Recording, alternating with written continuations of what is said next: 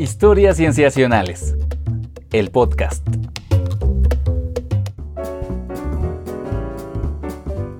Bienvenidos a Historias Cienciacionales. Una vez más estamos grabando para ustedes para traerles un tema de ciencia que nos ha dado mucho que pensar y del cual queremos platicar largo y tendido.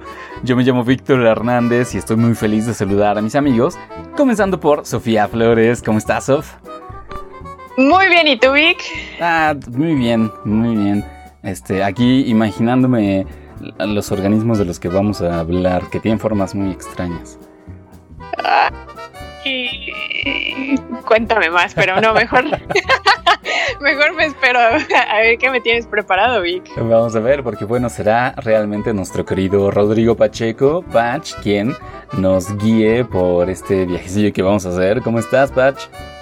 Hola, ¿qué tal, Sofía, Víctor? Muy contento de estar en este episodio que me emociona mucho, como todos los otros. Y justo vamos a hablar ahora de entes muy extraños en este planeta, de los cuales yo creo que a todo mundo nos ha fascinado en algún momento de nuestra vida. Sí, sí, definitivamente, ¿no? Tanto por eh, las formas que ya decíamos, como por las maneras en que se reproducen y sobreviven, como por su ubicuidad. Y nos vamos a concentrar en un punto específico, en un tema, un tópico muy particular de ellos, pero que creemos que va a ser muy interesante para todos ustedes que nos están escuchando. Muchas gracias por estar escuchándonos. Antes de pasar a, nuestro, a nuestra parte introductoria, a nuestra sección de introducción, quisiera una vez más agradecer a nuestros queridos Patreons que apoyan este episodio. Ya saben que si ustedes quieren también apoyarnos, pueden buscar en patreon.com diagonal cienciacionales y que eh, pueden apoyar en distintos montos y obteniendo distintas recompensas entre ellas pues em, entrar a una comunidad que tenemos en Discord en la que platicamos un poco más en corto sobre los temas y las cosas que nos gustan. Muy bien amigos, entonces vámonos pues a nuestro siguiente... a nuestra sección de introducción. Vamos. Bueno amigos, entonces estos entes maravillosos de los que vamos a hablar son los hongos. Eh, uno de los cinco reinos en, el, en los que clasificamos las formas de vida de este planeta, em, pero también un poco suelen ser como de los más desconocidos, ¿no? Quizá los menos entendidos. Eh, aquí mismo en el podcast les hemos dedicado un par de episodios por ahí, pero, pero, no han sido grandes protagonistas, ¿no? Eh, entonces, ustedes ya saben que nosotros Em, pues tenemos formación en biología, así que definitivamente nos interesan los organismos inusuales y extraños y aquí tenemos un reino que está completamente lleno de organismos inusuales y extraños para nosotros. Pero en particular, Patch, ¿a qué le vamos a estar poniendo atención al respecto de los hongos? Ajá vamos a estarnos enfocando en las asociaciones específicamente micorrícicas, estas asociaciones que se forman entre los hongos y las plantas. Y es que nuestro entendimiento de esta asociación ha ido cambiando con el paso de los años. Yo diría que eh, pareciera que hace mucho, porque de esto se empezó a hablar más o menos en los setentas. Y es difícil llegar a quién exactamente empezó a hablar de esta asociación. Y es que desde Darwin, en la, tanto en la sociedad como incluso entre biólogos, es como la idea de la competencia entre especies. El hecho de que la lucha de cada organismo se dé por sobrevivir y reproducirse. Y afortunadamente, con estos descubrimientos que hemos, que se han realizado acerca de los hongos, algunos científicos han abogado, incluso a veces siendo controversiales cuando realizan estos planteamientos eh, sobre el surgimiento de sistemas que cooperan y aseguran su supervivencia, eh, aportándose pues beneficios los unos a los otros. Y, y, ahora lo, bueno, desde antes se reconocía como esta interacción mutualista entre especies cuando participan dos especies distintas y que pues es algo que, que, se da en la naturaleza más allá que la competencia y que al parecer pues es muy dominante en, la vida en general.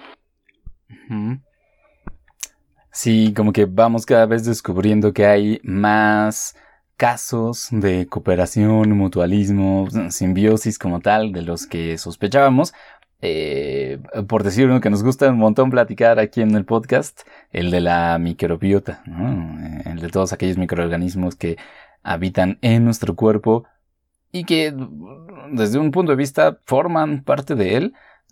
Ahí tenemos ese gran caso. Y ahora entonces, Patch, este, tú nos estás planteando el de la colaboración, la cooperación entre hongos y eh, plantas. Que bueno, justamente de ahí viene esa palabra, ¿no? El mico, que sería la, la raíz etimológica que se usa para los hongos, ¿no? La micología es la que los estudia. Y risas, que se refiere a una parte muy particular de la planta. Sí, exactamente. ¿Qué, es esta asociación que hay que entenderla? Hay que irnos un poquito más atrás en el tiempo y comentar que, digamos que en los noventas, eh, incluso antes, o sea, con esta visión que les comento, tanto en, que se da en la ecología también, es que los árboles competían por el espacio y los recursos, y esa era la visión, que eran indiferentes entre sí.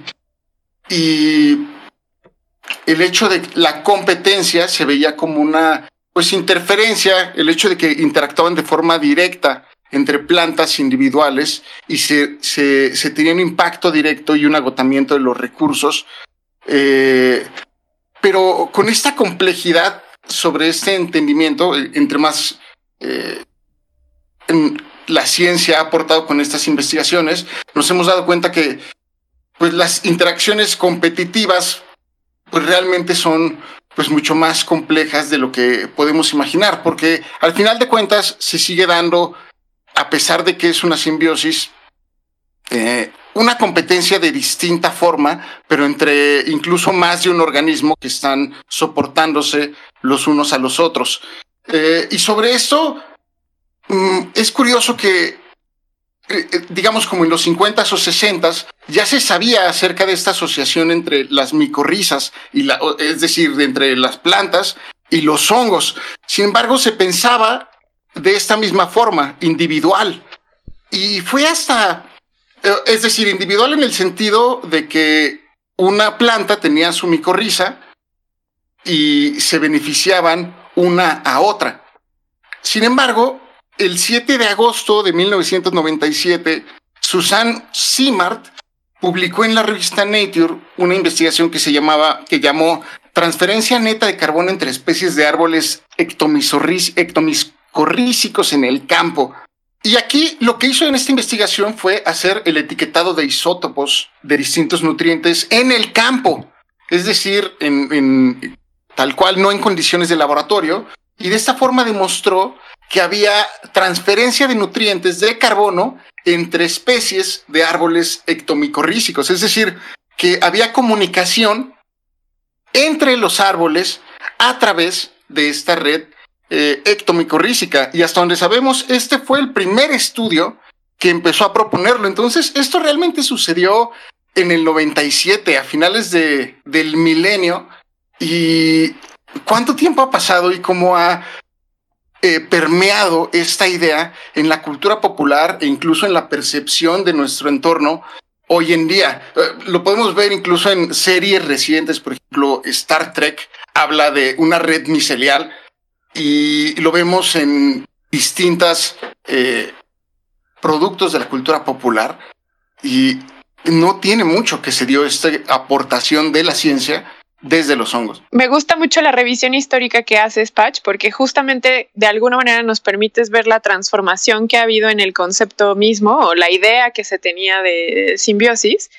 Y, me gusta cómo desembocas en esta parte de la cultura popular de, de cómo las discusiones a veces en ciencia tardan mucho en llegar a la sociedad, pero eventualmente llegan y qué simpático que lleguen en esta forma de entretenimiento, ¿no? En series o, o en libros de divulgación, etcétera, y, pero bueno, al final llegan.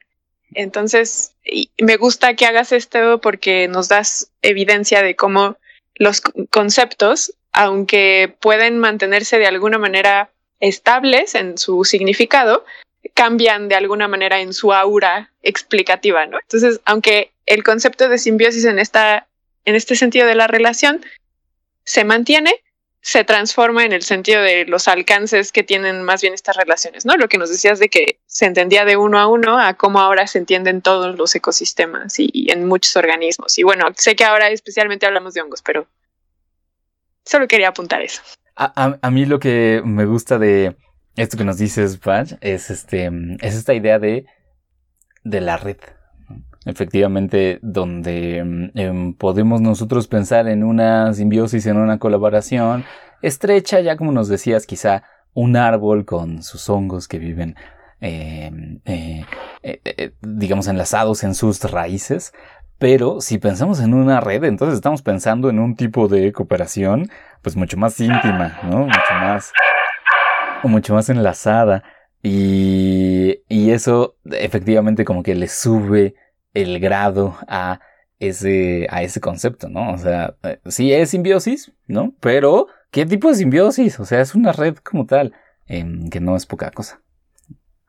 Claro, y sobre todo esto que apuntas, que no, y no es poca cosa, sin embargo, conforme más nos hemos eh, evocado, o, o, más bien se han realizado más estudios a investigar esa interacción, eh, se han descubierto que los árboles aprovechan las similitudes y diferencias en la composición microbiana para reconocer otros árboles de su propia especie, por ejemplo, e incluso comparten nutrientes preferentemente con los árboles de su con árboles de su propia especie a través de esta red de micorrizas. Entonces, eh, pues las asociaciones de micorrizas per se y la diversidad de los hongos y los tipos de micorrizas, es decir, los diferentes tipos de asociaciones que hay, pues de cierta forma afectan directa o indirectamente con la dispersión de plantas e incluso con la competencia que se dan entre, pues, con otro, con otras plantas o con las comunidades en general de plantas. Ahí estamos hablando de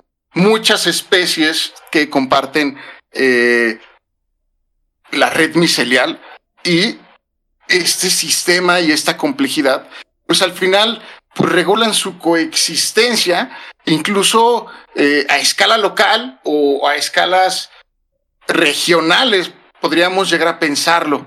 Entonces, en este sentido también hemos encontrado que hay árboles madres en los que los árboles madres ya son árboles muy, muy viejos, muy maduros en el bosque, y por lo general pues tienen, tienen una historia mucho más larga con, eh, con las micorrizas y tienen más conexiones que ofrecer y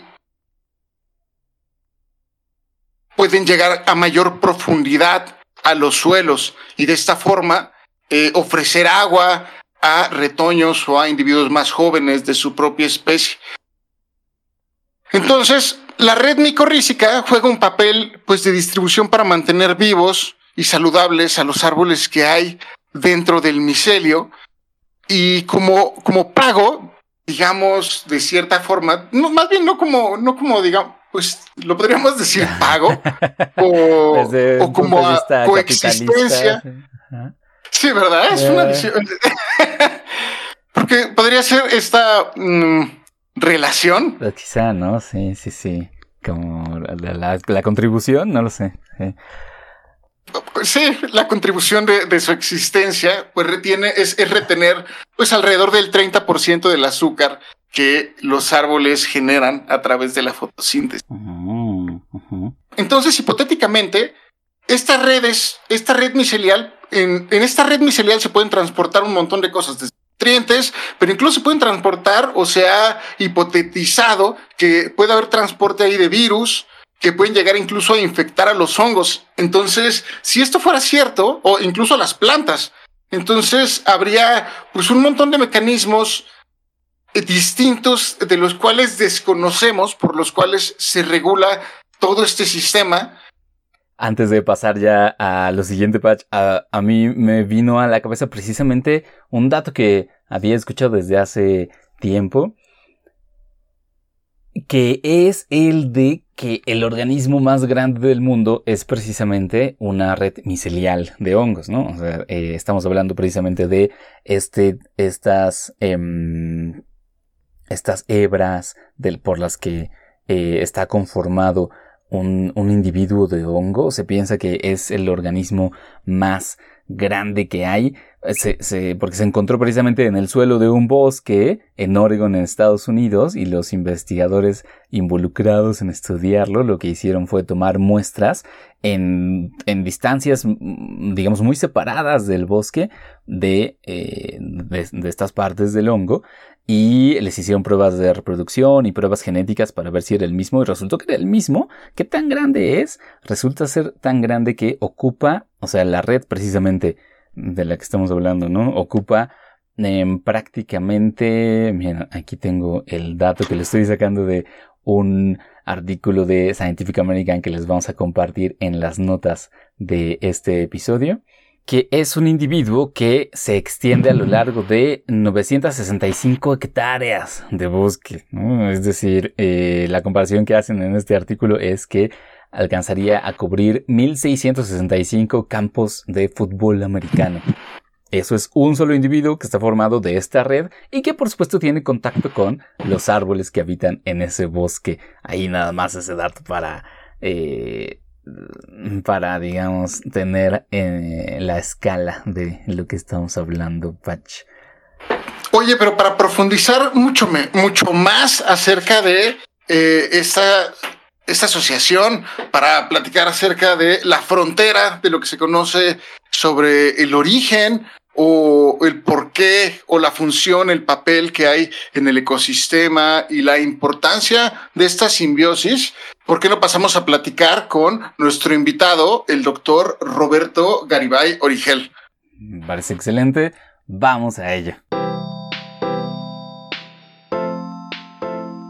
Bien, estamos pues en esta entrevista en la que vamos a hablar de los temas que les platicamos, queridos escuchas.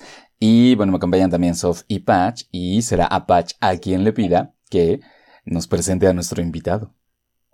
Ay, en esta ocasión tenemos el gusto de contar con el doctor Roberto Garibay Origel, que es investigador titular del Instituto de Biología del UNAM y es que es biólogo y doctor por la UNAM enfocado en sistemática molecular y ecología de hongos ectomicorrícicos, aprovechamiento de hongos como... Eh, ah, voy a volver a leer, voy a volver a leer, Víctor. Adelante. Es investigador titular del Instituto de Biología de la UNAM y su investigación se enfoca en sistemática molecular y ecología de hongos ectomicorrícicos, aprovechamiento de hongos comestibles, etnomicología, conocimiento tradicional de hongos silvestres, reforestación, y también restauración. Nos da muchísimo gusto contar contigo, Roberto. Gracias por eh, tomarte el tiempo de charlar con nosotros aquí de este tu tema. Al contrario, es un gusto estar con ustedes en Historias Cienciacionales y muchas gracias por la invitación. El gusto es completamente nuestro. Oye, y aprovechando que estás aquí y tocando base contigo, ¿a qué nos referimos cuando hablamos de una simbiosis?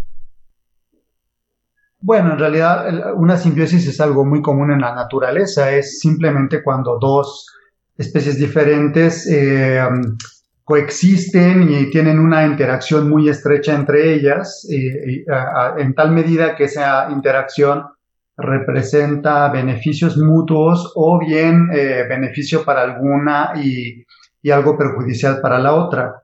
Hay, hay, hay autores que, que, consideran a la simbiosis solo aquellos casos cuando las dos especies se ven beneficiadas, pero hay autores que le llaman simbiosis a cualquier tipo de interacción y aquella interacción en donde las dos especies se ven beneficiadas les llaman simbiosis mutualistas. ¿Y qué tipo de simbiosis? Eh, bueno, más bien, ¿en qué otros grupos, aparte de los hongos, podemos encontrar simbiosis, porque estás comentando que en realidad es algo que podemos considerar extenso en la naturaleza, pero frecuentemente eh, lo pensamos con los hongos, porque ahora se ha, eh, de cierta, creo que se ha popularizado, quizá es una eh, perspectiva mía, pero ¿en qué otros organismos, aparte de hongos, que es de lo que hablamos, podemos encontrar simbiosis? ¿Es posible? Y bueno, si, hablamos de la simbiosis en general, o sea, de, aquellas que, el resultado no necesariamente es benéfico para los dos, hay muchísimos casos. Por ejemplo, todos los casos, los casos de parasitismo, es el parasitismo es un tipo de, simbiosis, es decir, aquella en donde un organismo es beneficiado y el otro tiene un perjuicio.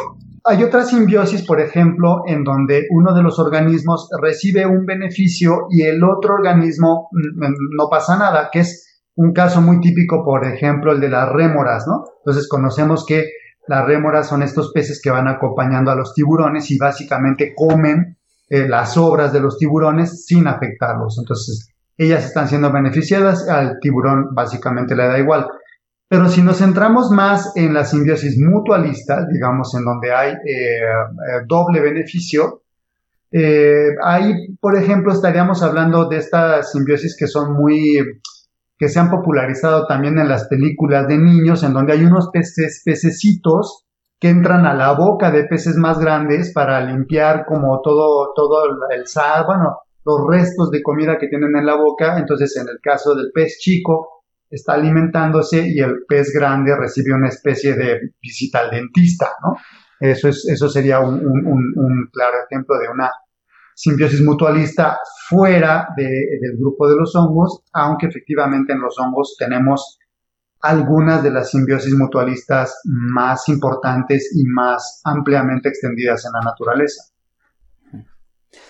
Entonces, eh, Roberto, nos estás contando que efectivamente en este grupo de los hongos tenemos este tipo de simbiosis mutualistas y, lo que ocurre es que, eh, es decir, una de las imágenes populares que tenemos de los hongos suele ser de, eh, de degradadores o de patógenos. ¿no? Entonces, o sea, eh, de algunas especies que producen algunos problemas médicos. entonces es verdad que están comenzando a cambiarse tal vez la imagen, ¿no? Eh, te están eh, cobrando prestigio eh, gracias a que ahora pensamos en usos y aprovechamientos de hongos, pero lo cierto es que de todos modos, para mucha gente hablar de hongos, como que inmediatamente los remite a algo negativo.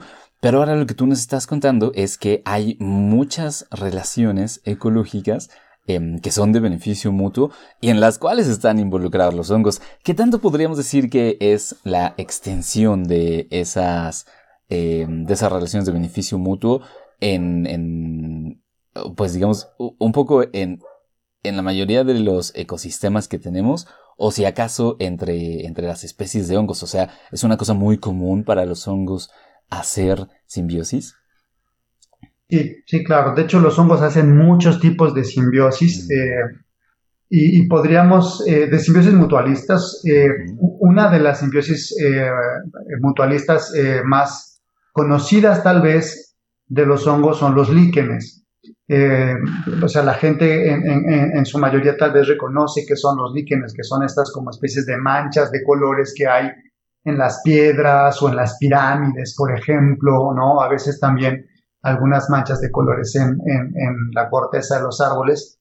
Y, y, esa es una simbiosis en donde el hongo está asociada a un alga o a una bacteria que hace fotosíntesis y eh, el hongo le da como protección al, alga y el alga o la bacteria hacen fotosíntesis y le dan azúcares al hongo.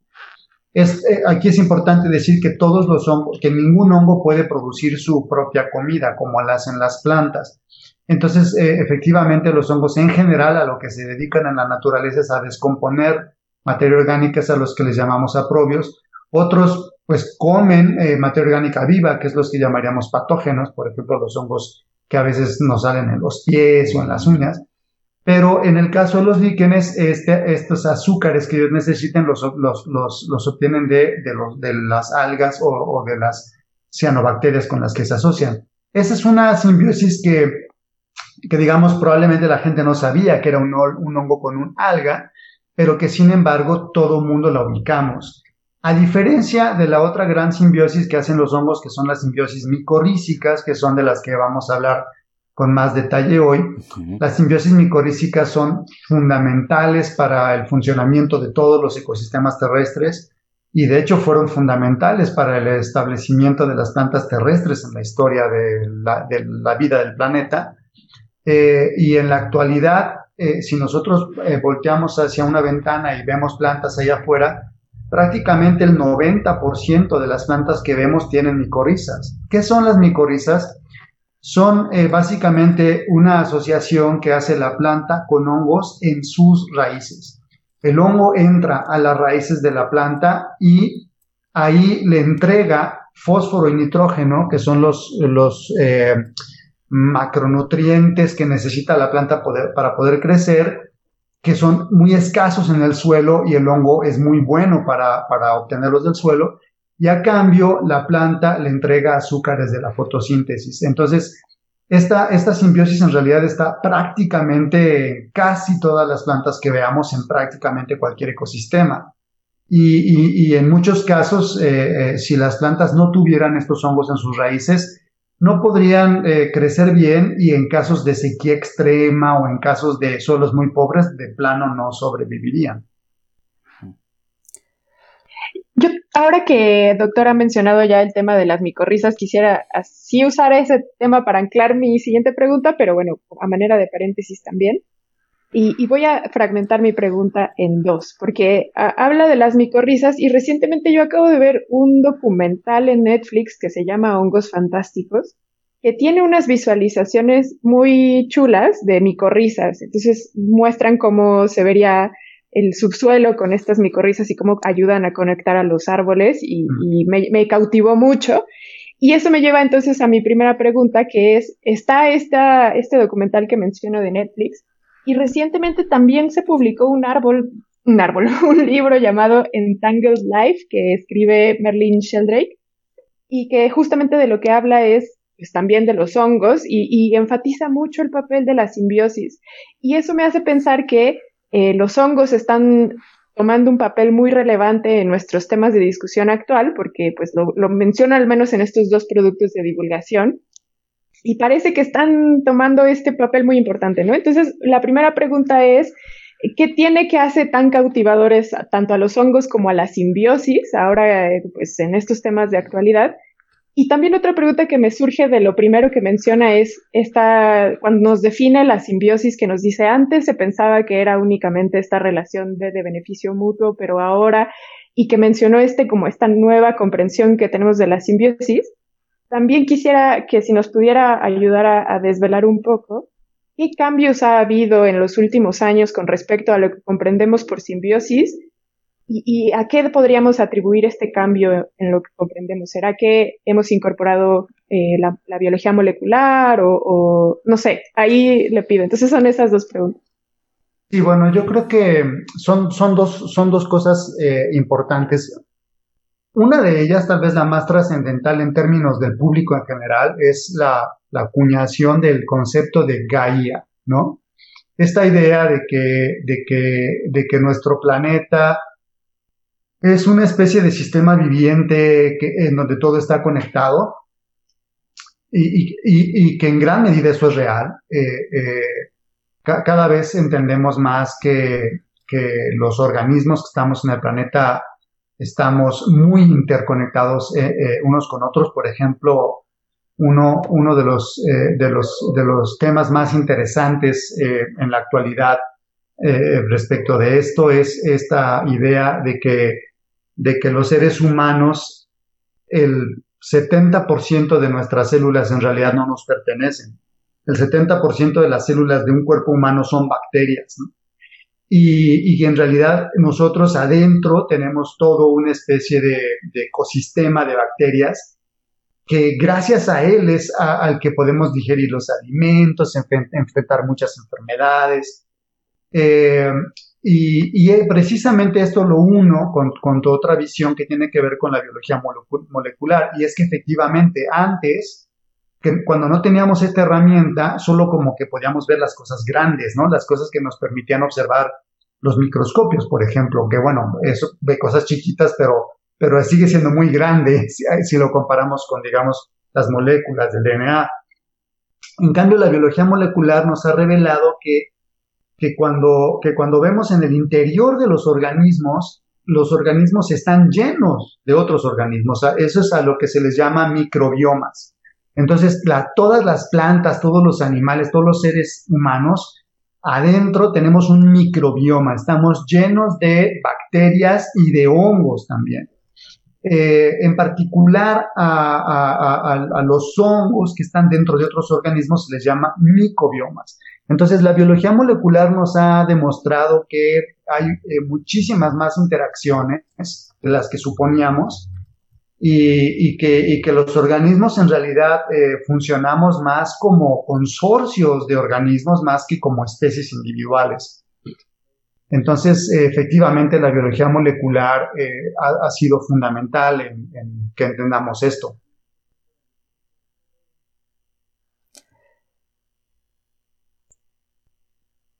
Sí, gracias, doctor.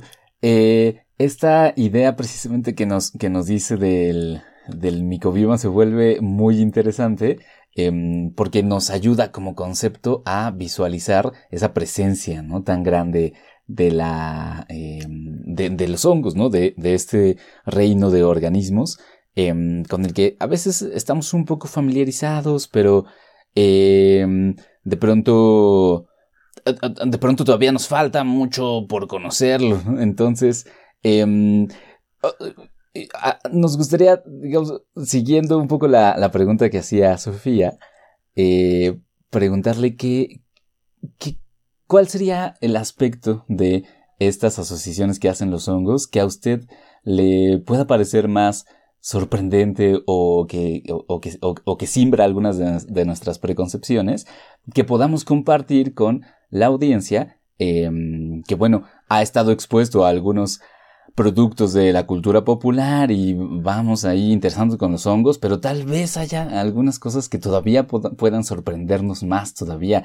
¿Qué, qué, nos podría decir a nosotros con esa, em, digamos, que, que pueda aportar a esa imagen popular que vamos construyendo de los hongos?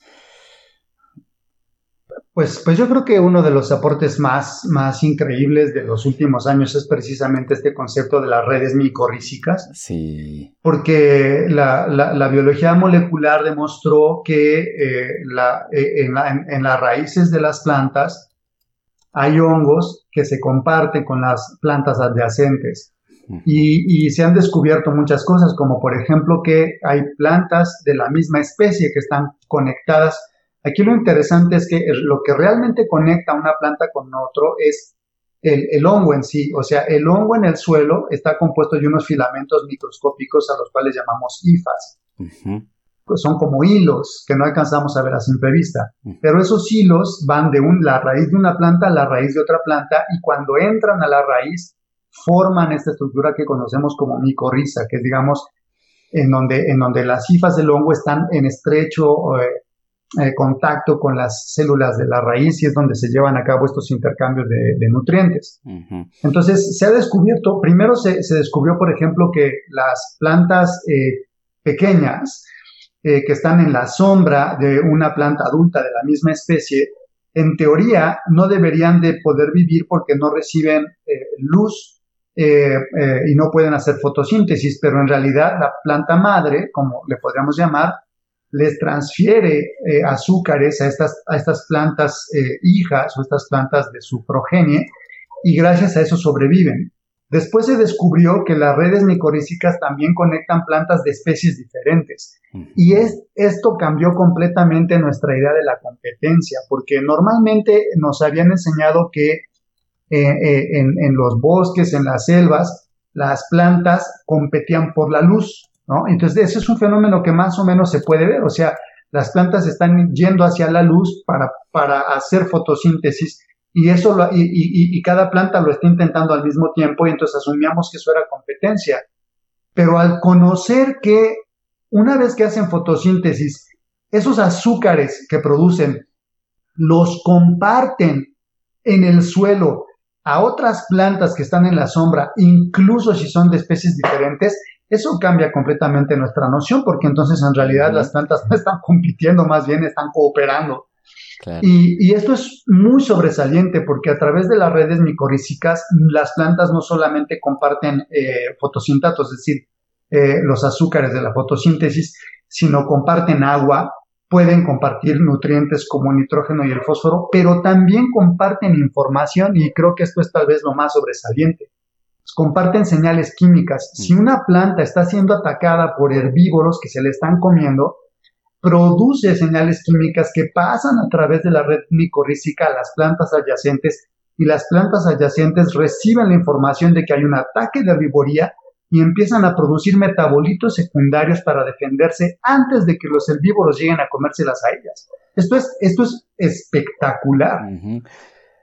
Esto que describes, a mi parecer, sobre esta red de remicelios que se extiende debajo del suelo, resulta fascinante por, esto que comentas, esto, la comunicación, no solo permite la comunicación entre plantas, o al menos es lo que están, se está reportando en los diversos estudios que le están entendiendo, sino también comunica los es, es un canal por el cual pueden compartir nutrientes estas plantas.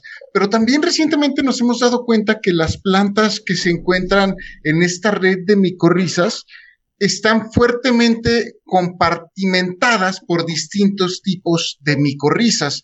Es decir, no todas las simbiosis micorrícicas con las plantas son iguales e incluso existen grupos micorrícicos que tienen, al parecer, otros grupos de plantas de especies específicas con las que hacen simbiosis con estos grupos micorrícicos.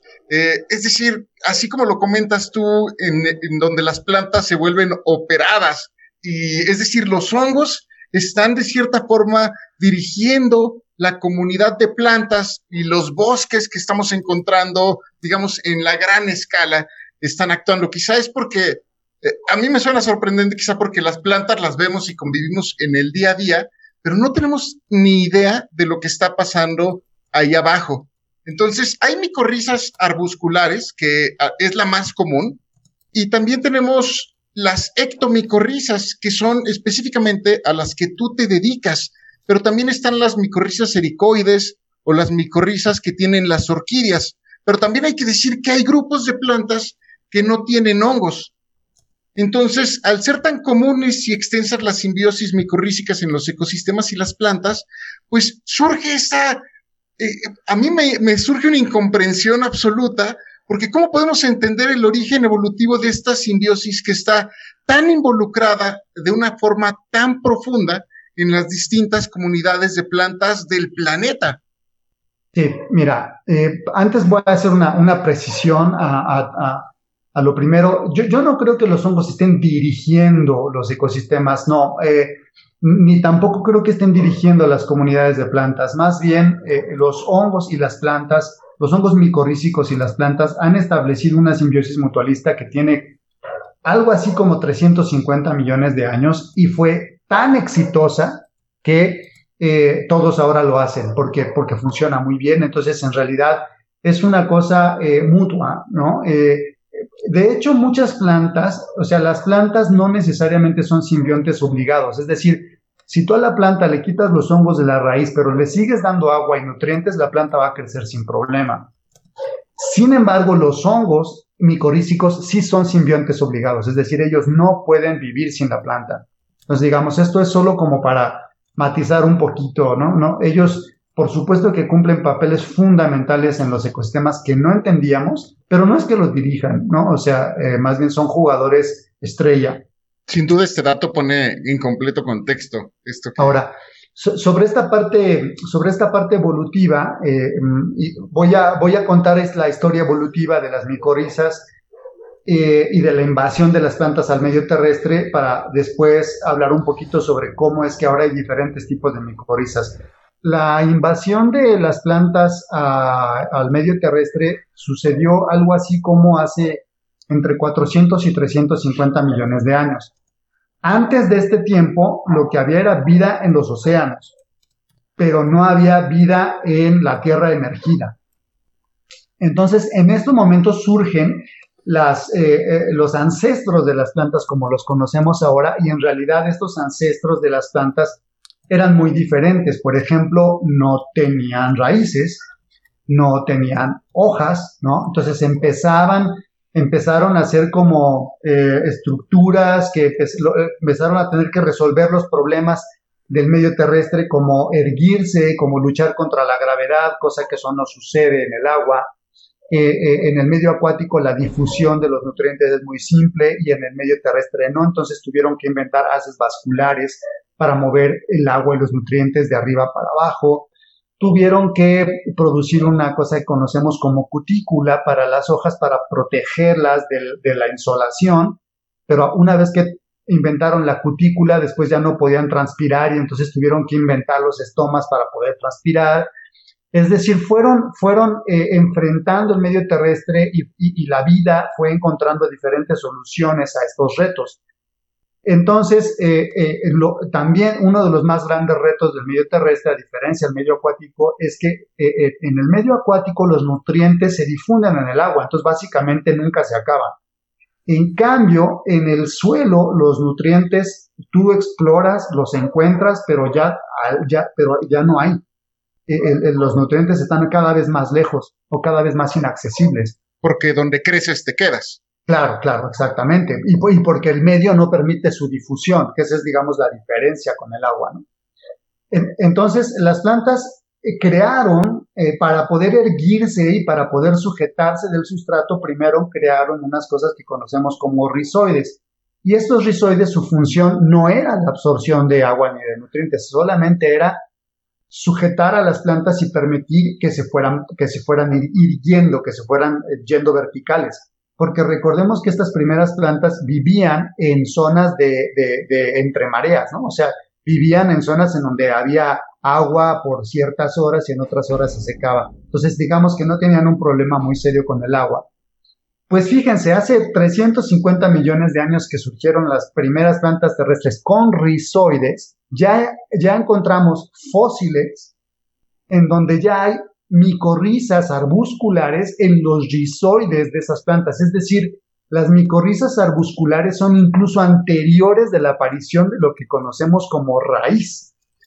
Entonces, eh, eh, básicamente esta asociación de las primeras plantas terrestres con los hongos arbusculares, bueno, eh, con los hongos del grupo de los glomeromicetos, que son los que forman micorriza arbuscular, fue tan exitosa para las plantas para poder conseguir nutrientes que básicamente todas las plantas que sobrevivieron heredaron esta característica. Entonces, básicamente todos los ancestros de las plantas terrestres actuales fueron desde su comienzo, desde su inicio evolutivo, fueron micorrícico arbusculares, formaban micorrizas arbusculares con hongos en glomeromicota. Después, los linajes de plantas se fueron diversificando, fueron evolucionando y fueron empezando a desarrollar otro tipo de micorrizas con otros grupos de hongos, como por ejemplo con los ascomicetos y los basidiomicetos, y eh, eh, con algo así como 80 linajes de ascomicetos y basidiomicetos, que son las micorrizas, eh, las que conocemos como ectomicorrizas. Entonces, las dos micorrizas más abundantes en el planeta son precisamente estas dos, la arbuscular, que prácticamente la tiene la gran mayoría de las plantas, algo así como el 65% de las especies de plantas actuales hacen micorriza arbuscular y algo así como un 10% de las plantas, de las especies de plantas actuales hacen ectomicoriza. Entonces, en términos de diversidad de plantas, de la diversidad de plantas que hacen micorriza arbuscular, esas son más, pero las plantas que hacen ectomicorrizas son muy importantes porque son las que cubren prácticamente todos los ecosistemas templados del planeta. Entonces, si ves en términos de biomasa y en términos de número de individuos, las ectomicorrizas son igualmente importantes que las arbusculares porque las ectomicorrizas están en los ecosistemas templados y boreales y las micorrizas arbusculares están más en los ecosistemas templados, tropicales y subtropicales. Entonces, efectivamente, no todas las plantas tienen el mismo tipo de micorriza y, no se asocian con los mismos hongos porque también eh, hay algunos casos de especificidad. Es decir, que hay algunas plantas que solo se asocian con hongos micorrízicos muy particulares. Uy, doctor Garibay, ahora estamos hablando de plantas, pero bueno, también podríamos eh, hablar con una asociación con bacterias, por ejemplo, y bueno, ya nos llevaríamos otro episodio, yo creo, pero justamente lo que nos hace ver con esto que nos cuenta es que estamos pues literalmente en la punta del iceberg de conocer un grupo que siempre ha estado ahí, pero que recientemente nos hemos percatado del papel tan estrecho que tienen con las plantas y bueno, las plantas generalmente pues las vemos y, los hongos pues están en el subsuelo y probablemente esto tenga que ver con, con este nivel de desconocimiento. Y los hongos, debemos agregar a lo que usted también nos ha mencionado, es que pues tienen un ciclo de vida y también formas que dependen mucho del ambiente y que son enigmáticas respecto a otras formas de vida. Queremos ahora centrarnos en que usted recientemente participó en un esfuerzo global por conocer la diversidad de hongos eh, con la que cuenta el planeta y justamente en la generación de una base de datos global. Entonces, ahí ustedes apuntan sobre el amplio desconocimiento que hay sobre este grupo en distintas zonas del planeta y principalmente en regiones tropicales, en este caso, por ejemplo, México entraría allí, pero también podríamos, como ya lo mencionó ahora en el, en el ejemplo pasado, zonas de difícil acceso como pues en zonas árticas, por ejemplo, ¿no? O, en zonas frías de Canadá y Rusia.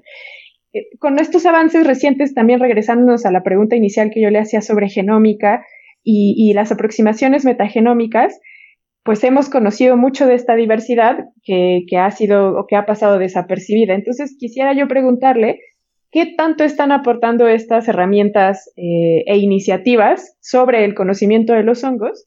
¿Y cuáles son los fenómenos más apremiantes que necesitamos conocer de este grupo y, qué retos presenta el camino para hacerlo? Wow, es, es, es, muy interesante lo que dices, porque la, evolución de nuestro conocimiento sobre, sobre los hongos está directamente correlacionada con la evolución de la tecnología para estudiarlos.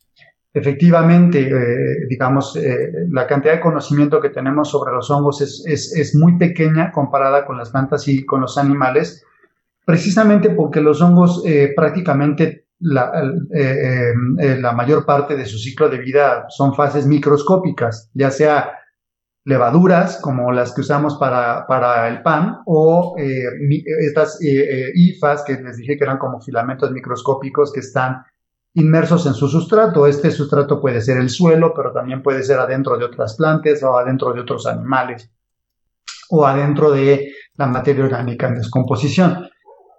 Entonces, digamos, que eh, todo esto empezó a, caminar con la masificación de la secuenciación de DNA, que básicamente sucedió en, la década de los 80, pero la tecnología, eh, la primera tecnología de secuenciación de DNA que se conoce como secuenciación Sanger por electroforesis capilar, eh, solo permite leer un pequeño fragmento del DNA y además uno a la vez nada más. Entonces, los, mejores aparatos con esa tecnología tienen 96 lectores y por lo tanto puedes producir 96 fragmentos, puedes leer 96 fragmentos de DNA como de una longitud de unas mil letras, cuando mucho, considerando que el genoma de, de, un hongo puede tener eh, varias decenas de millones de letras y el, genoma de un animal varias centenas de millones de letras y el genoma de una planta varias, varias centenas de centenas de millones de letras. Cuando decimos letras nos referimos a adenina, guanina. Exactamente, exactamente. Entonces, eh, eh, imagina nada más para, para, para, para entender eh, qué, qué, tan limitada era esta, esta tecnología de secuenciación el proyecto Genoma Humano, que consistió en secuenciar el genoma completo de 10 seres humanos, se llevó 10 años en algo así como 10 universidades, en donde cada universidad tenía un edificio lleno de casi 100 secuenciadores. Estamos hablando de miles de secuenciadores trabajando 10 años para poder leer el genoma de solo 10 personas. En cambio, los secuenciadores de nueva generación actualmente podemos leer el genoma, de un, genoma completo de un ser humano en un día. Eh, entonces, eh, estos, estos, secuenciadores eh, lo que nos permiten precisamente es leer miles de secuencias, no miles, cientos de millones de secuencias, de secuencias de DNA simultáneamente. Y esto es a lo que llamamos metagenómica, es decir, nosotros hacemos una extracción de DNA del suelo, secuenciamos todo ese DNA y entonces eh, podemos secuenciar fragmentos de todos los organismos que viven ahí. Y ese fue, eh, digamos, la manera en que, en, que, se publicó esta base de datos de la que estás hablando, en donde básicamente se secuenciaron todos los hongos del suelo de algo así como 3.000 sitios a través del planeta. Ah, unos 50 de esos sitios se encuentran en México. Pero otra cosa muy interesante es que esto, a lo que le llamamos la secuenciación de DNA de nueva generación también está evolucionando muy rápido. Eh, y los primeros secuenciadores de, nueva generación producían, eh, digamos, centenas de millones de secuencias, pero muy cortitas, de, de 50 letras. La siguiente generación de 200 letras, la siguiente generación de 400 letras, y esa, y y esa cantidad de, información es, es poca para poder identificar las especies. Normalmente para poder identificar un hongo con una secuencia de DNA necesitas algo así como 700, eh, como 700 aminoácidos, perdón, como 700 nucleótidos. Eh, y entonces, eh, los secuenciadores más modernos ahorita te permiten secuenciar centenas de millones de, secuencias, pero muy largas, de varios miles de, letras. Esto ya nos permite tener fragmentos de información muy grandes y podemos identificar muy bien a los hongos con esta herramienta.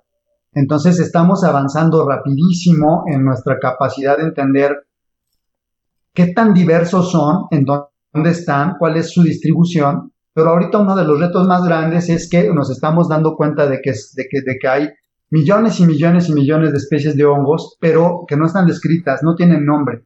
Entonces, en realidad, estamos acumulando muchísimo más rápido información sobre cuántos son y dónde están, pero no sabemos quiénes son. Entonces, eh, yo creo que el reto más grande está ahí, en, ponerles, en ponerles nombre y bueno, evidentemente después en entender qué están haciendo ahí en el suelo o en los diferentes sustratos, ¿no? ¿Cuál es su papel en el ecosistema? Hoy, nada más para antes de seguir, eh, la ley de Moore, ¿no? El, que justamente predecía cuál iba a ser ese crecimiento tecnológico y la genómica lo, lo, rebasó sin avisarle a nadie. Sí. sí. Gracias. Pero una cosa muy bonita, digamos, de lo que está sucediendo eh, con la evolución de estas tecnologías es que eh, eh, la secuenciación Sanger por electroforesis capilar básicamente era un monopolio y entonces no había necesidad, como no había competencia, no había necesidad de mejorar la tecnología. Pero después eh, que se descubrió que había otros métodos de secuenciación de DNA y que muchas, muchas compañías entraron en desarrollar tecnologías de secuenciación de DNA, entonces ahora pasa lo mismo que con los celulares. Tienes cinco o seis marcas de todo el mundo eh, eh, cada vez produciendo secuenciadores de DNA más potentes, más precisos y más baratos. Y básicamente cada año salen secuenciadores de DNA mejores. Y la tendencia es que probablemente en 10 años vamos a tener secuenciadores de DNA que vas a poder acoplar a tu teléfono celular y básicamente pinchar una cosa, ponerle el jugo ahí a ese aparato y tener el gen, ya no, ya no una secuencia de miles de letras, no, el genoma completo, el genoma completo de ese bicho en tu celular en minutos. Y eso está muy cerca de suceder en unos cuantos años. Entonces, la biología está teniendo una evolución brutal en, la, en, la, capacidad de cosas que vamos a poder hacer en el futuro inmediato con, esta, con estas herramientas. Se va Y me imagino que al, al mismo tiempo se va a llevar a cabo una revolución de, la, de una magnitud similar con este descubrimiento de hongos, como comentas, de estos 700 pares de bases y pensar en 50 muestras a nivel nacional. Eh, no me imagino lo que vamos a encontrar cuando tengamos esta capacidad eh, tan superior a como la capacidad tecnológica que, con la que contamos hoy en día. Bueno, ojalá el gobierno le ponga dinero, ¿no? Eh, o sea, en, realidad, pues sí. claro. En, realidad, eh, digamos, eh, este, este, este, gran esfuerzo que se hizo mundial es porque, porque el gobierno de Estonia y la Comunidad Económica Europea pusieron el dinero para la secuenciación de todas esas muestras y para pagar los salarios de las personas que lo hicieron. Pero en realidad en México el gobierno invierte muy poco en ciencia y estas cosas, aun y cuando cada vez son más baratas, de todas maneras tienen cierto costo. Y ahora es en realidad más el costo humano, porque por ejemplo, hacer, hacer el genoma de un hongo cuesta algo así como 15 mil pesos, lo cual me parece muy accesible. Pero, pero, pero capacitar a un estudiante para que sea capaz de, de, de, ensamblar el genoma, porque lo que, lo que estos aparatos hacen es que tú machacas el DNA, lo mueles como, como si hicieras un rompecabezas, después secuencias todos los pedacitos, pero después tienes que armar el rompecabezas. Y para que un estudiante tenga la capacidad de armar el rompecabezas bien y después anotar cada fragmento y saber qué hace cada gen, es una cosa que se lleva al menos unos cinco años. Entonces, en realidad, nuestra capacidad de generación de datos ahorita es muchísimo mayor que nuestra capacidad de análisis. Y para producir los recursos humanos y para, para poder pagar las investigaciones se requiere inversión, porque mucha de esta, mucho de esto es todavía investigación básica, ¿no? Entonces se necesita que, que, que el, gobierno financie los estudios de posgrado y financie las investigaciones. Qué, qué, importante esto que apuntas, porque uno luego puede irse con la tecnología brillante, pero lo más importante, los humanos que, que, creen y generen este conocimiento, eh, pues se necesita eh, educar y que, se formen recursos humanos, que, pues, como lo comentas, es lo más importante. y sabes qué es lo más dramático, que aún y con todos sus problemas, eh, eh, digamos, darle formación a los doctores en, eh, eh, que, tienen estas capacidades, lo, podemos hacer. El problema es que se gradúan y no encuentran trabajo.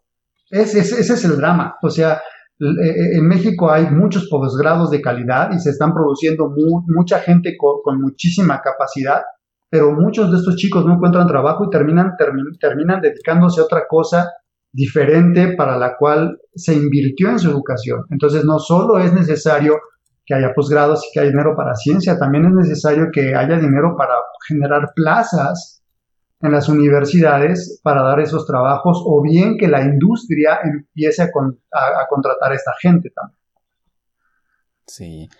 Sí, ahí tenemos precisamente uno de, digamos, las grandes áreas todavía que habría que trabajar eh, digamos, en esta necesidad de conjuntar los esfuerzos de investigadores en ciencia básica con esfuerzos de otros actores en otras partes de la sociedad que, bueno, puedan darle ese, ese boom al aprovechamiento del conocimiento de ciencia básica eh, doctor Roberto, nosotros que quisiéramos cerrar esta, esta charla con el tema precisamente de aprovechamiento, de la aplicación de ese conocimiento. Ya nos pintas el escenario de que estamos, eh, digamos, eh, aprendiendo nuevas cosas de manera exponencial al respecto de los hongos, las diferentes especies, la diversidad que hay, los roles que tienen los, en los ecosistemas. Y la pregunta que se antojaría entonces es la de cómo podemos eh, usar ese conocimiento, em, pues por poner un ejemplo, en el aprovechamiento forestal.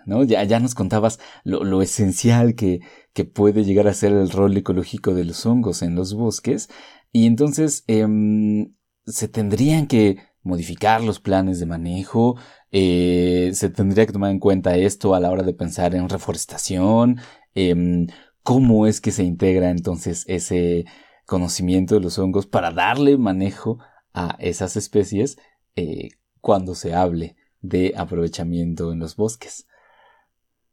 Claro, bueno, en realidad yo, yo pensaría un poco más amplio porque nuestro planeta ahorita está atravesando por unos problemas socioambientales muy grandes y la gran mayoría de esos problemas socioambientales tienen que ver con que hemos deforestado el planeta. Mm. Es decir, el cambio climático eh, sucede eh, por dos cosas. Primero, porque producimos demasiado CO2 por nuestra vida, la manera en que vivimos, pero el otro problema es que las plantas, que eran quienes recuperaban ese CO2 de la atmósfera, eh, pues ya no hay, ¿no? O sea, si comparamos la cantidad de vegetación que había hace 200 años con la de ahora, pues no tenemos ni el 10%, ¿no? De, de, la, de la superficie forestal original del planeta. Entonces ya no hay quien capture ese CO2. Y por otro lado, también tenemos un problema muy serio de, que no tenemos agua dulce para consumo humano. Quien produce agua dulce para consumo humano son los bosques y las selvas. Y también son los bosques y las selvas quienes podrían capturar el CO2 que ahora nos sobra en la atmósfera. Entonces, la resolución de muchos de estos problemas socioambientales eh, pasa por reforestar el planeta. Y, eh, pero para reforestar el planeta, pues claro que lo tenemos que hacer de una manera, de una manera inteligente y ahí es en donde entran los hongos micorrícicos porque uno de los problemas, por ejemplo, en México es que tenemos un plan nacional forestal y ese plan nacional forestal, el, índice de, de, supervivencia de las plantas después de tres años es como del 2 o 3%. ¿no? Mm. Entonces nos dicen, sembramos 100, millón, 100 millones de plantas, pero no nos dicen que después de tres años prácticamente todas se murieron. Y eso mm. sucede porque, porque, bueno, se escogen eh, las especies de plantas equivocadas, se plantan en los sitios equivocados, pero también porque no se micorrizan. Si nosotros escogiéramos las plantas adecuadas para los sitios adecuados con los hongos adecuados en sus raíces, podemos incrementar la eficiencia de estos planes hasta un 50 o 60% de supervivencia. Porque una de las cosas que más hacen los hongos micorrízicos por las plantas es ayudarles a reducir el estrés hídrico. Entonces, aun si llega a haber, por ejemplo, un año muy malo sin lluvias, las plantitas pueden sobrevivir si están micorrizadas. Entonces, en nuestro país hay algunas iniciativas por, eh, incorporar las micorrizas a los planes de reforestación. Hay algunos grupos de investigación que están haciendo los desarrollos tecnológicos, como por ejemplo el, grupo del doctor eh, Jesús Pérez Moreno del Colegio de Posgraduados. Ellos ya tienen algunos, algunos productos. Y en mi, en mi grupo de investigación también hacemos biotecnología para producir en bioreactores a nivel industrial inóculo micorrícico para, para las plantas, por ejemplo, de los bosques de altura del eje neovolcánico, del, para reforestar el popo, el ista. Estamos muy cerca ya de, de, una patente y de poder llevar esto a un nivel industrial para poder micorrizar millones y millones de plantas para reforestar con más éxito. Entonces vamos avanzando en ese camino pero pues, somos bien poquitos grupos, ojalá hubiera 100 grupos de investigación que lo estuvieran haciendo, ¿no? O sea, pero entonces igual ahí hace falta eh, desarrollar más capacidades humanas, más inversión, pero también a los científicos tal vez nos hace falta todavía demostrarle a la sociedad la importancia y la relevancia de estas cosas para, para, para obtener más apoyo. ¿no? Muchas gracias, muchas gracias por este panorama que nos pintas, Roberto, y sin duda los hongos micorrízicos están cambiando, por, bueno, al menos como nos lo cuentas, no solo están permeando en el conocimiento de lo que entendemos de ellos, sino también cómo, eh, cómo entendemos su papel a lo largo de todo este ecosistema hasta el punto es que nos cuentas de considerarlos en estas reforestaciones y en las restauraciones de nuestro planeta. Eh, muchísimas gracias por por esta plática, esta charla. Y no sé si nos puedas compartir o la audiencia pueda eh, enterarse de más temas eh, sobre las investigaciones que estás realizando. ¿Dónde te podrían encontrar, Roberto? Sí, bueno, les vamos a compartir eh, mm, la página de internet del, del, Instituto de Biología, donde donde se hace referencia a algunas de nuestras investigaciones. Este, también tengo una página en ResearchGate donde se pueden descargar la mayoría de los artículos científicos que, que publicamos. Pero eh, para, para, difusión estamos ahorita trabajando en una página sobre hongos comestibles y tóxicos de México porque, porque muchos de estos hongos micorrízicos de hecho se pueden comer, ¿no? O además no solamente, no solamente tienen todas estas ventajas que ya hablamos para los ecosistemas, sino que además también son extraordinarios alimentos.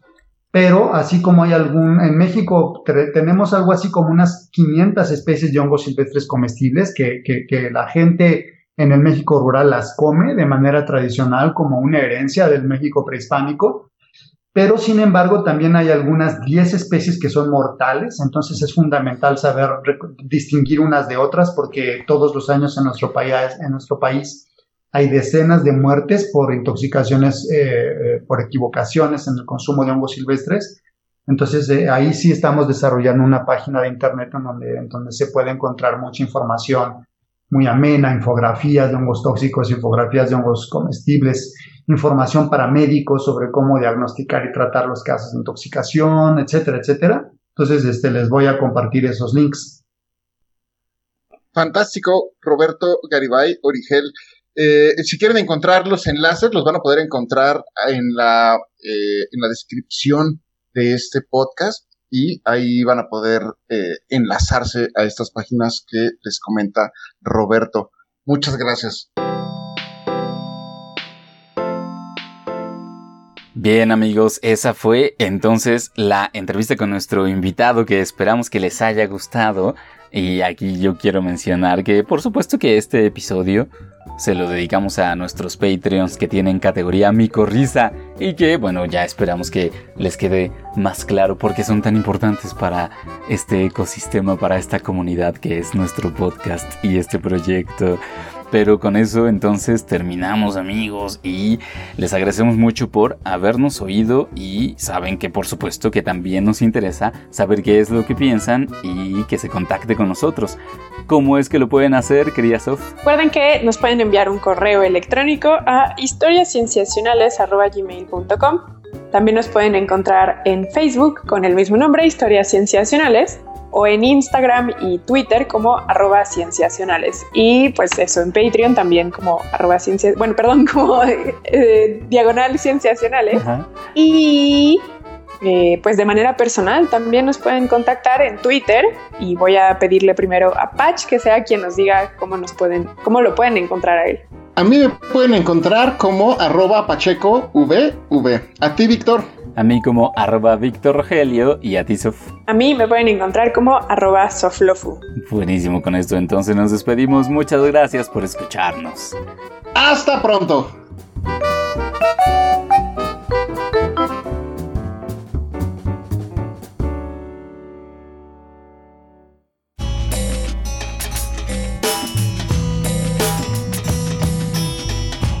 En esta sección nos gusta quedarnos con nuestros invitados para conocer esta parte un poco más íntima, tanto del científico como de pues, del ser humano que, con el que conversamos. Entonces le agradecemos mucho al doctor Roberto Garibay Origel que se haya quedado con nosotros. Gracias, doctor. No, gracias a ustedes. Voy a comenzar con la primera pregunta, que es, de su investigación, ¿cuál es el aspecto que más disfruta? Definitivamente ir al campo. Este, ir a, ir a los bosques, a las selvas, buscando los hongos, eh, viendo las plantas con las que se asocian, eh, descubriendo los últimos lugares que quedan, que quedan intactos de naturaleza en nuestro país. Eh, eso es, eso es, satisfactorio, aunque también es un poco triste ver la, la, enorme tasa de deforestación y la destrucción de nuestros ecosistemas. Cada vez es más, más difícil encontrar bosques y selvas en buen estado. Y a eso, no sé si me permite agregar también el grado de violencia que nos está imposibilitando salir, ¿no? Por supuesto, yo antes iba mucho a Michoacán, ya no voy. Este, y así tenemos que ir restringiendo mucho nuestras, nuestras áreas de, trabajo. Sí, una pena. En fin, pues también creo que aquí al menos nuestro querido Rodrigo Pacheco estoy segura de que comparte esa pasión por el campo con usted. Eh, pasemos a la siguiente pregunta que es de su área de trabajo. ¿De qué cosa está seguro que es verdad, pero todavía no hay suficiente evidencia para confirmarlo?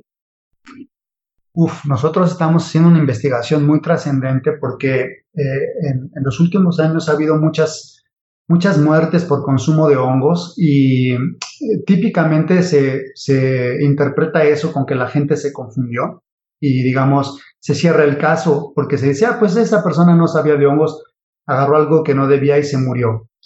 Pero hemos estado encontrando evidencia de que es posible que haya alguna especie de hongo comestible que recibió por transferencia horizontal genes para la producción de toxinas. Y ahorita estamos estudiando los genomas de esta especie y, y, no tenemos todavía la evidencia completa, pero parece que es posible que se haya sucedido así, que, que hay alguna especie de hongo comestible que se volvió tóxica. Entonces esto es muy grave porque la gente tradicionalmente la reconoce como comestible, pero hay algunas poblaciones que ya son mortales. Entonces es casi, comer ese hongo es casi como jugar a la ruleta rusa. Entonces, eh, pues es una de las cosas en las que más enfocado estoy ahora para que una vez que tengamos toda la evidencia, hacerlo público, porque esto podría ayudar a salvar muchas vidas. Esa, esa respuesta estuvo genial. Pasemos a la siguiente pregunta que es, en tu área de investigación, ¿cuál crees que será el próximo gran hallazgo? Pues eso tiene que ver un poco con lo que les dije sobre genómica, lo que va a pasar en muy poco tiempo en general eh, sobre el conocimiento de la vida en el planeta, es que probablemente para dentro de unos 10 o 20 años vamos a tener caracterizados los genomas de la gran mayoría de las especies de todo el planeta y eso nos va a llevar, es casi, sería casi como viajar años luz en el entendimiento de la vida y en nuestra capacidad también de de obtener beneficios de ella. Entonces, este, eso va a ser para los biólogos, va a ser, va a ser como, como el Edén, tener los genomas de todo a, a nuestra disposición. Muy bien. Pasemos ya a nuestra penúltima pregunta, que es, si tuvieras acceso a una cantidad ilimitada de recursos, entendiendo recursos en el amplio sentido de la palabra, ¿qué proyecto de investigación harías?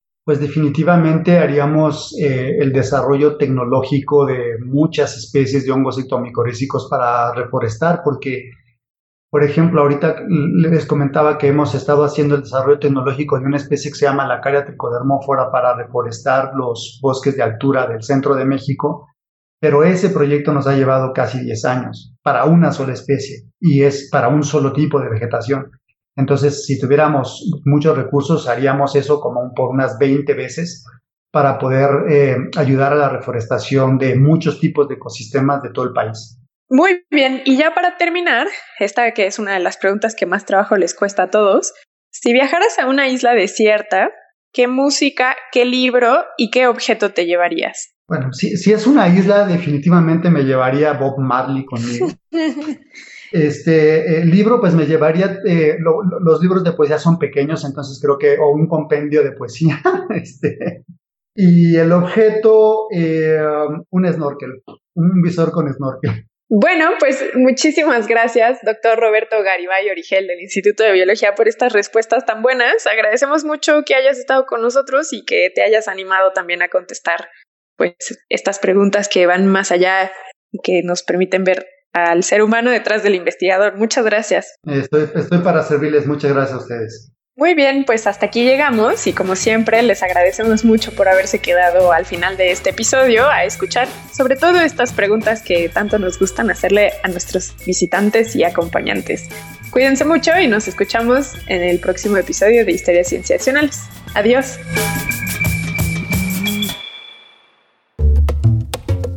Esto fue Historias Cienciacionales. El podcast.